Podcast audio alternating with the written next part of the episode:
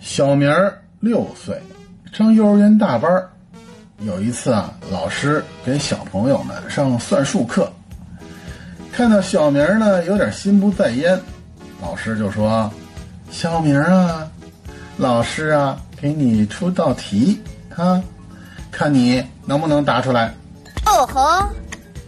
老师问了哈，如果有五只鸽子站在栅栏上，你去拍一只，还剩几只啊？嗯，小明毫不犹豫的回答：“一只也没有了。嘿嘿。老师问：“为什么呢？”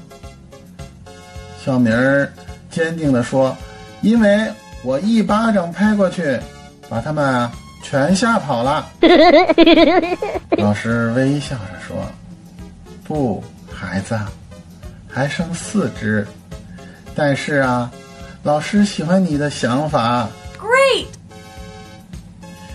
小明说：“老师，我能问您一个问题吗？”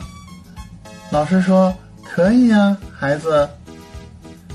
如果你看到三个女人从一家冰激凌店里出来，其中一个在舔她的冰激凌，一个在吸他的冰激凌，一个在咬他的冰激凌，请问哪一个是已婚的？